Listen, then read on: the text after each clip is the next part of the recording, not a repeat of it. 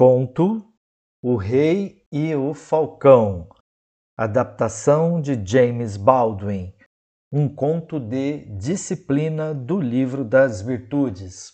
Projeto Ler até onde puder, contado por José Maria. Gengis Khan foi um grande rei e guerreiro. Conduziu seu exército à China e à Pérsia e conquistou muitas terras. Em todos os países Falava-se de seus feitos ousados e dizia-se que desde Alexandre o Grande não houvera rei igual. Uma certa manhã, longe das guerras, saiu cedo de casa a fim de passar o dia caçando na floresta. Muitos amigos foram com ele. Todos, carregando seus arcos e flechas, seguiam felizes em suas montarias.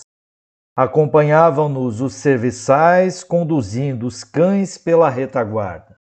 A partida mostrava-se muito bem dispostas. Seus gritos e risadas retumbavam na floresta. Esperavam abater muitos animais que trariam para casa ao final do dia. O rei levava ao punho seu falcão predileto, pois naquela época essa ave era treinada para caça uma ordem do dono, o pássaro alçava voo e do alto vasculhava a floresta. Ao avistar um cervo ou uma lebre, mergulhava velozmente sobre a presa qual uma flecha. O dia inteiro passaram Gengis Khan e seus caçadores a cavalgar pela floresta.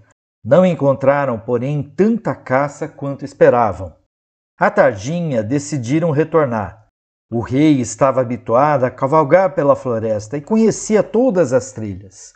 Tendo o grupo escolhido o caminho mais curto para casa, ele tomou uma estrada mais longa que passava por um vale entre duas montanhas. O dia fora quente e o rei tinha sede. Seu falcão amestrado alçara voo, deixando-o só. O pássaro saberia encontrar o caminho de casa. O rei prosseguia lentamente. Conhecia uma fonte de águas límpidas em alguma passagem perto da trilha.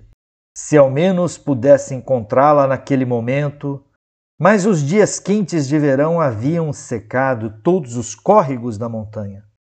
Mas eis que, para sua alegria, avistou um pouco de água escorrendo pela beira de uma pedra.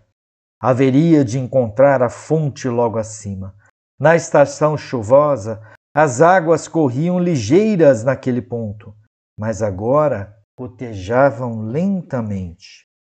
O rei apeou da montaria, tirou do embornal um cálice de prata, começou a aparar as gotas que caíam lentamente da pedra.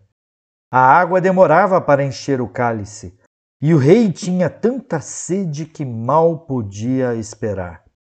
Finalmente estava quase cheio.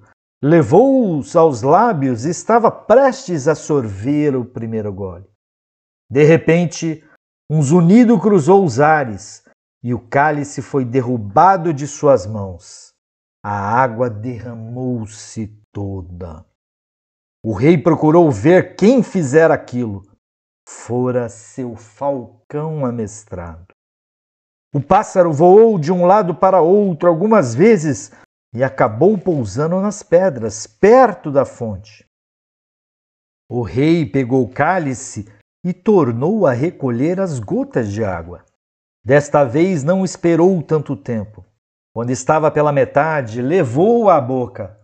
Mas antes que o cálice lhe tocasse os lábios, o falcão deu outro mergulho, derrubando o objeto. Desta vez o rei começou a ficar zangado. Empreendeu mais uma tentativa e pela terceira vez o falcão impediu de beber. O rei ficou bastante irritado e gritou: Como te atreves a fazer isso? Se eu pusesse minhas mãos em ti, torcer-te-ia o pescoço. Mais uma vez o rei encheu o cálice. Porém, antes de levá-lo à boca, sacou da sua espada. Agora, senhor Falcão, É a última vez, disse ele. Mal proferir as palavras, o falcão mergulhou e derrubou-lhe das mãos o cálice. Mas o rei já esperava por isso. Deu um golpe, acertou o pássaro em pleno voo.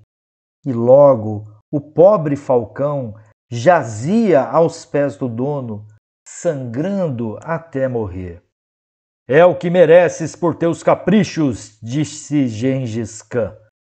Entretanto, ao procurar o cálice, encontrou caído dentre duas pedras onde não conseguia alcançar. Mesmo assim, vou beber desta fonte, disse consigo mesmo. E pôs-se a galgar a parede íngreme da rocha para chegar até o lugar de onde a água escorria. A tarefa era árdua, e quanto mais subia, mais sede sentia. Por fim, atingiu o local e havia, de fato, uma nascente. Mas o que era aquilo dentro da poça, ocupando-lhe quase todo o espaço? Uma enorme serpente morta e das mais venenosas. O rei parou, esqueceu-se da sede, pensou apenas no pobre pássaro morto ali no chão. O falcão salvou minha vida, gritou. E o que fiz em troca? Era meu melhor amigo e eu o matei. Desceu a escarpa, tomou cuidadosamente o pássaro nas mãos e o colocou no embornal. Subiu na montaria e partiu ligeiro, dizendo consigo: Aprendi hoje uma triste lição, que é nunca fazer coisa alguma com raiva. Conto O Rei e o Falcão, adaptação de James Baldwin, contado por José Maria. Projeto Ler Até Onde Puder. Paz e bem a você.